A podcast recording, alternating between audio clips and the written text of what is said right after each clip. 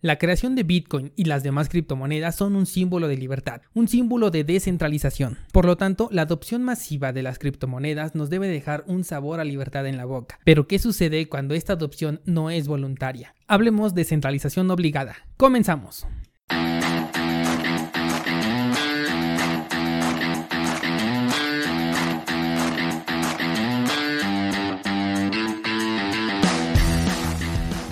Nadie puede frenar el avance de la tecnología.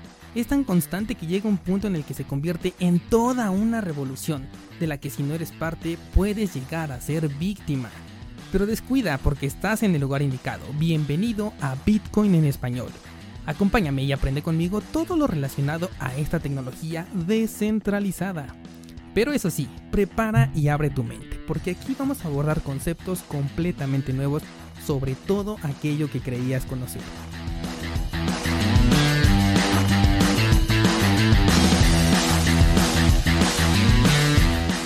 Aquí te traemos los conceptos necesarios para comprender esta nueva tecnología, abordaremos los fundamentales que sustentan el increíble potencial que tiene y por último te diremos qué funciones prácticas tiene y cómo las puedes aplicar en tu vida.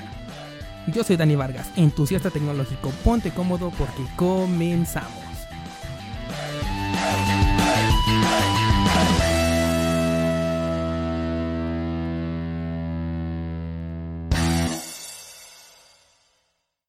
¿Qué tal? ¿Cómo están? Ya es lunes 17 de diciembre del año 2018. Ya estamos prácticamente pasando la mitad de lo que es el último mes del año 2018, que se nos fue bastante rápido. Un año muy importante para Bitcoin, uno de los mejores años de hecho incluso que ha tenido la criptomoneda madre. Probablemente puedes estarte preguntando por qué este tipo dice que es el mejor año si estamos en un precio de los 3.200 dólares cuando queríamos verlo cerca de los 50.000. Bueno, pues recordemos que el Bitcoin no únicamente tiene que ver con el precio que esta criptomoneda tiene, sino con todo lo que significa, con todo lo que hemos estado hablando en este podcast a lo largo de diferentes episodios, la descentralización, la libertad económica, la pertenencia real del dinero que tú tienes, el anonimato detrás de cada una de las transacciones que tú realices, y el poder operar con velocidad, con eficacia y evadiendo cualquier tipo de comisión hacia terceros en cualquier parte del mundo. Por ello es que yo considero que el año 2018 fue uno de los mejores años para lo que son las criptomonedas en general, pero sobre todo para lo que es el Bitcoin. Pero este tema lo tengo reservado para la próxima semana, así que no se lo pierdan. Por el momento comencemos a analizar un poco lo que ha sucedido esta semana con la criptomoneda.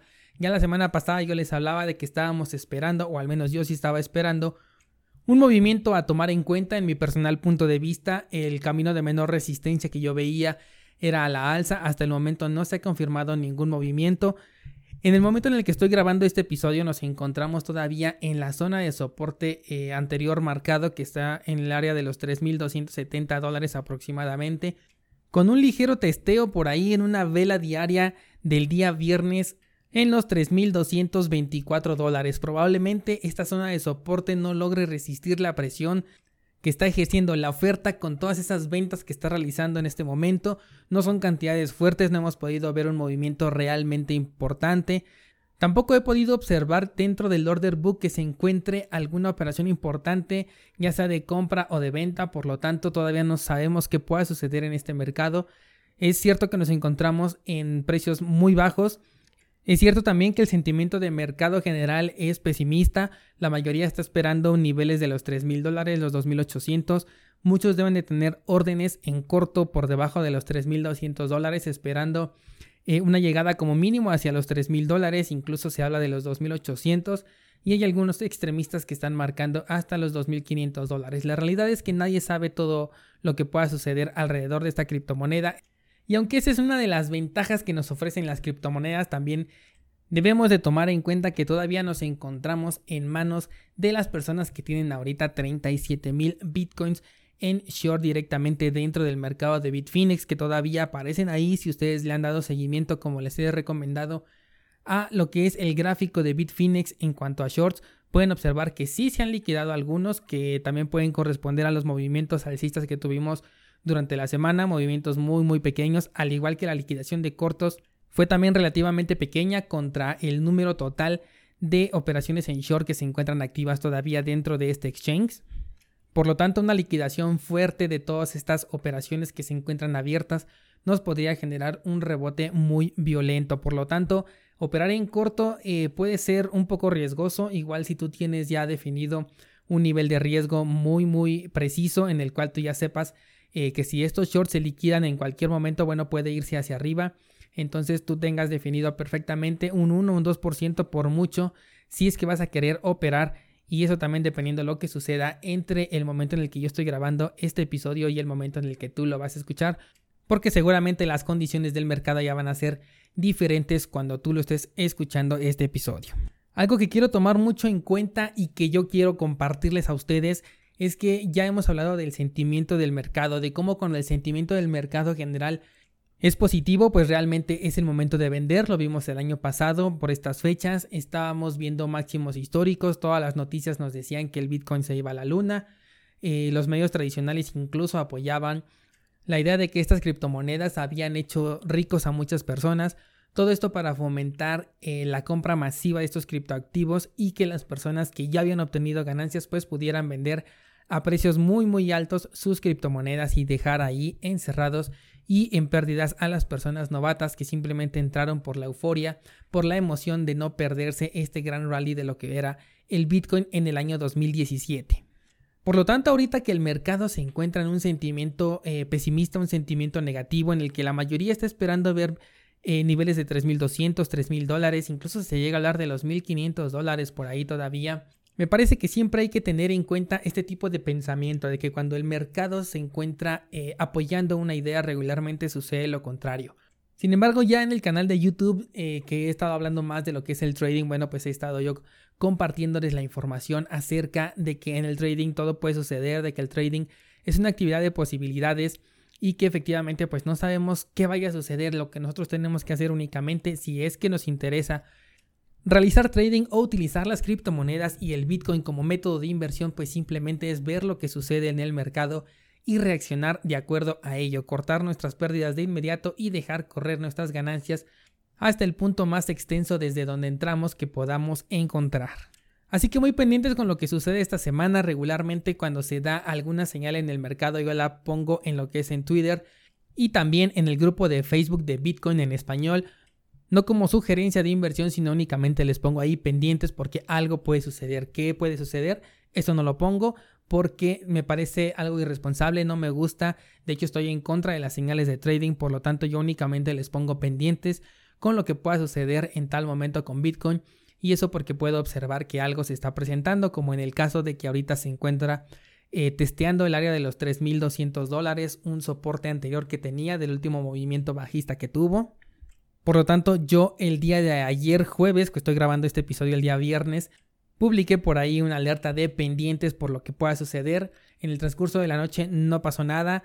Todo lo que fue el día de hoy tampoco se ha movido realmente. Sin embargo, sí ha logrado romper ya ese soporte. Puede, ser únicamente un testeo o puede ser un indicio del movimiento que pueda venir a la baja. Todavía esto no se confirma, probablemente para cuando escuches este episodio ya sepas la respuesta a esta incógnita que en este momento yo y todas las personas que estamos invirtiendo en criptomonedas tenemos. Pero bueno, vamos a pasar al tema de esta semana ya que me parece bastante importante y además me preocupa mucho. Creo que es el primer episodio en donde vamos a hablar de una noticia que no es positiva ni para el entorno de las criptomonedas ni tampoco para las personas que estamos invirtiendo. Y es que vamos a hablar de una centralización forzada. Si bien el término de las criptomonedas y sobre todo el Bitcoin está buscando una descentralización económica, está buscando quitarle el control a los gobiernos y a los bancos sobre la economía de las personas que realmente tú como individuo tengas la posición de dinero, puedas comprobar y decir que tú tienes dinero, que tú tienes un activo de valor, no únicamente un activo que significa una deuda de gobierno o una promesa de pago si tienes dinero digital dentro de las instituciones bancarias. Entonces, ¿por qué estoy hablando de centralización en este canal descentralizado? Simplemente por la situación que se está viviendo en Venezuela que se dio esta semana en la que eh, su dictador Nicolás Maduro porque a diferencia de nuestro presidente aquí en México, yo sí puedo decir abiertamente que esta persona es un dictador que ha llevado al país a la reina a través de sus pésimas decisiones y su pésimo conocimiento de cómo controlar un gobierno, pues esta vez ha atacado a las personas más vulnerables del país de Venezuela, ha atacado a las personas de la tercera edad, ya que como saben, si han escuchado en alguno de los otros episodios de este podcast, Nicolás Maduro ha sacado su propia criptomoneda o una pseudo criptomoneda porque realmente eh, yo no conozco al menos un exchange que realmente la esté aceptando, un exchange que la reconozca, incluso tampoco la veo dentro del CoinMarketCap, que es el listado oficial de criptomonedas existentes. Pues este presidente dictador ha decidido entregarles el bono anual a las personas de la tercera edad a través de su criptomoneda inventada, el Petro. Esto por supuesto ha desatado una gran ola de manifestaciones por parte de las personas de la tercera edad. Estas personas se manifestaron afuera del Banco Central de lo que es el país de Venezuela, sin embargo, fueron muy mal recibidas, incluso los atacaron con agua, dicen que agua sucia, les empezaron a aventar desde los tejados de lo que es la institución bancaria. Para alejarlos muchas personas se quejaban, algunos decían que cómo es posible que el país para el que estas personas trabajaron durante muchísimo tiempo los trate ahora así. Ellos se quejan de que no quieren recibir esa cantidad de dinero en petros.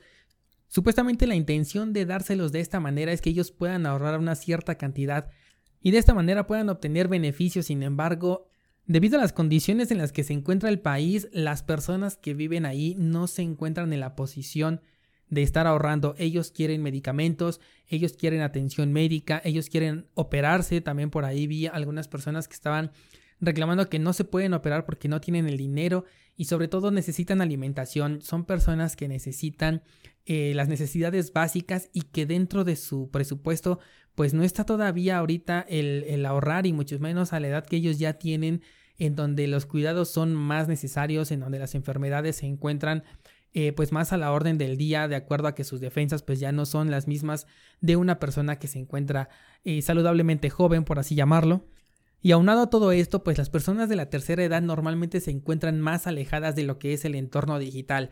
Ahora, si le agregamos que estamos hablando de un país en el que Obviamente se va a preferir eh, cubrir las necesidades básicas como el alimento, como el techo, antes de tener un equipo de cómputo. Pues esto complica mucho para personas de edad avanzada. Eh, si normalmente, por ejemplo, aquí en el país donde yo vivo, en México, pues sí, las personas de alta edad pues ya no se encuentran familiarizados con la tecnología, con los celulares y muchísimo menos con las computadoras. Estoy eh, considerando que en Venezuela pues las cosas son todavía muchísimo peor probablemente nunca han tenido contacto con lo que es eh, la era digital. Entonces para que ellos lo puedan retirar les parece una manera muy muy difícil. El gobierno propone una plataforma en donde pueden cambiar esos petros por los bolívares soberanos, que es la moneda que todavía está eh, subsistiendo dentro de lo que es el país de Venezuela y que también a partir de enero lo van a poder cambiar por otras criptomonedas. Cosa que yo no sé cómo lo van a poder hacer tomando en cuenta las limitantes de la edad de estas personas y de sus conocimientos, las limitantes en cuanto a los equipos que ellos puedan tener realmente para poder realizar este tipo de acciones y además a que, como mencioné, yo no conozco una sola casa de cambio que realmente esté aceptando Petros a cambio de otras criptomonedas. Y además que, como ya sabemos, en los mercados financieros todo se basa en compra y venta. Quiere decir que para ellos poder vender sus petros y comprar, por ejemplo, Dash, que es una moneda que se maneja mucho allá en Venezuela, o comprar Bitcoin, pues una persona tiene que estar dispuesta e interesada en vender Bitcoin para cambiarla por petros, lo cual me parece todavía muchísimo más difícil de encontrar. Por lo tanto, me parece curioso que estemos hablando de uno de los países que se ha arriesgado a tomar la decisión de manejar ya una criptomoneda como oficial dentro de, su economía, dentro de un país, lo cual en teoría viene siendo positivo, pero no de la manera que esta persona la está expresando. De una manera centralizada y obligada, porque es completamente contrario a lo que las criptomonedas representan. Esta criptomoneda del Petro ya les he comentado que efectivamente no se encuentra realmente respaldada por algo. Supuestamente al principio se respaldaba en el barril de petróleo que tiene o que dice tener Venezuela. Y después ya dijeron que se basaba en una combinación entre diamantes, oro y petróleo también y no sé qué otros metales preciosos que supuestamente tienen dentro de este país.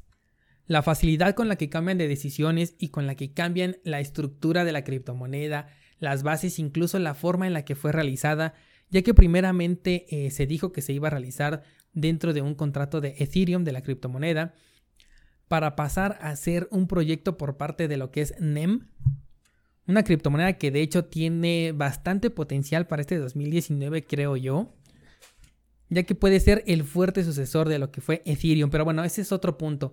Eh, en este momento yo les quiero comentar que esta, esta facilidad con la que cambian de decisiones me parece bastante peligrosa. Además, todavía hay malinformantes que se encuentran en YouTube que he podido ver que están eh, diciéndole a las personas que realmente ahorren esos petros, que se los queden, porque se los están dando muchísimo más baratos y los van a poder vender más caros. Pero insisto, ¿a quién se lo vas a vender? ¿Quién te va a querer comprar esos petros? Si tú tuvieras Bitcoin, ¿realmente le darías tu Bitcoin a una persona a cambio de sus petros?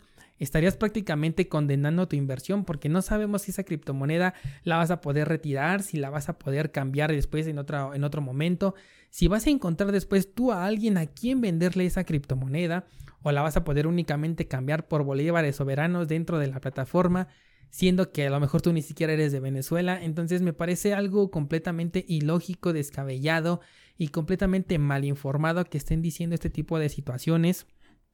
Porque el petro, como se le llama dentro del mundo de las criptomonedas, es una shitcoin, una moneda que no vale nada, una moneda basura, una moneda centralizada sin siquiera un gobierno eh, que realmente tenga el valor de respaldarla, porque cualquier cosa que se respalde en el gobierno de Venezuela, para la mayoría de las personas en el mundo puede valer prácticamente nada. Entonces la situación que están viviendo estas personas es bastante preocupante. Ellos están exigiendo que se les cambie esos petros a, bolívares soberanos para poder satisfacer las necesidades básicas que ellos tienen, que de por sí ya les quitaron un bono que ellos tenían, un bono económico de estas personas y ahora les hacen esta jugarreta. Definitivamente todo está perfectamente planeado para que las personas no puedan cambiarlas porque obviamente no se los dan a personas jóvenes que ya están eh, considerando el entorno de las criptomonedas como una alternativa económica para la situación en la que se encuentran. Ya hemos hablado de que Dash tiene mucha potencia ahorita en lo que es el país de Venezuela y esto por parte obviamente de personas jóvenes. Yo estoy esperando que todo este grupo de personas que ya conoce del entorno, que ya sabe manejar lo que es una criptomoneda, pueda ayudar a estas personas a cambiar lo que son sus petros por bolívares soberanos y de esta manera ellos lo puedan aprovechar.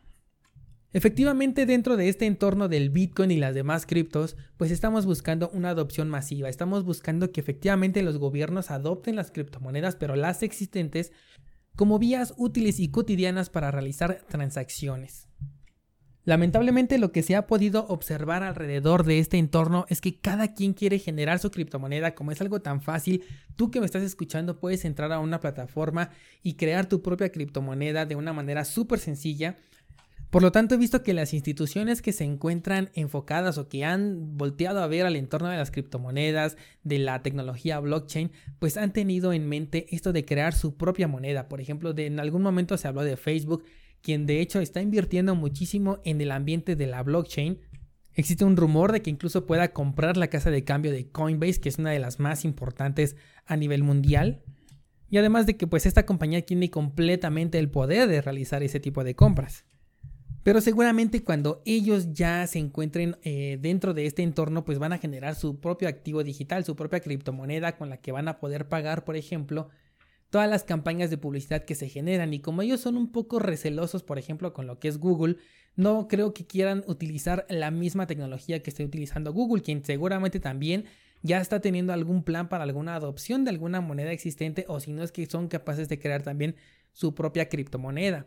En la semana también vi una noticia acerca de Viva, la bolsa de valores nueva de lo que es México. Una segunda bolsa de valores que lleva muy poco tiempo apenas en línea, que también están pensando en ya incursionar en la tecnología blockchain. Sin embargo, no sabemos si esto va a ser de manera centralizada o descentralizada. Lo mismo que les comentaba la semana pasada con lo que es BACT, en donde, bueno, sí nos están abriendo una gran puerta para negocios como lo son Starbucks, en donde va muchísima gente y que tú puedas llegar y pagar con tus criptomonedas. No cabe duda de que eso le puede dar un impulso muy importante a la adopción masiva. Sin embargo, al parecer la adopción la quieren hacer por medios centralizados. Ya hablamos de que BACT Ya hablamos de que las personas que se encuentran invirtiendo dentro del proyecto de BACT únicamente conservan una promesa de pago de un criptoactivo que están respaldando y resguardando únicamente las personas detrás del proyecto. Por lo tanto, tú lo que tienes nada más es una promesa de pago y esto nos devuelve al sistema económico tradicional en donde tú le das tu dinero a resguardo a una institución bancaria y ellos te entregan una promesa de pago elaborada en plástico y que además te cobran por utilizarla y además te cobran por anualidades y además te cobran eh, porque tienes un saldo negativo, o sea, te cobran por cualquier cosa después de que tú les estás dando a resguardar tu propio dinero. De hecho, esta semana tuve un caso muy particular con lo que es Vancomer, el cual también me cobró una comisión porque hubo un cargo extraño que de hecho no reconozco, muy pequeño que se me hizo, pero me generó en saldo negativo aproximadamente un dólar en saldo negativo. Y después resulta que me cobran una comisión por tener este saldo negativo que de hecho yo no sé de dónde salió un saldo negativo y sobre todo en una tarjeta de débito en donde supuestamente pues nada se me está cargando. Pero bueno, ya me encargaré de arreglar yo eso pues se me cobró esta comisión por el saldo negativo y aparte me cobraron el IVA de esa comisión. O sea, prácticamente yo perdí 200 pesos por un saldo negativo de 12 pesos o 15 pesos. Eso es algo completamente incoherente, es algo con lo que yo no estoy de acuerdo, es simplemente un robo. Yo les estoy dando a resguardar mi dinero a ellos y ellos me están robando. Definitivamente aquí no hay otra forma de expresar esto, pero bueno, simplemente era un paréntesis que yo quería decir acerca de toda esta centralización que se está viendo eh, con la llegada de la adopción por parte de los gobiernos, de instituciones y de empresas que se encuentran interesadas en invertir en la tecnología de blockchain. Bueno, pues hasta aquí el episodio de hoy. Si ustedes conocen alguna manera de cambiar estos eh, petros por criptomonedas, bueno, pues no duden en informarme para que les hagamos saber a las personas que se encuentran en el país de Venezuela y a través de las personas que sí tienen acceso a la tecnología y la comprensión de lo que son los mercados financieros de criptomonedas puedan eh, conseguir el dinero que tanto necesitan para satisfacer sus necesidades básicas. Nos escuchamos la próxima semana. Yo soy Dani Vargas. Que estén muy bien. Muchas gracias y hasta luego.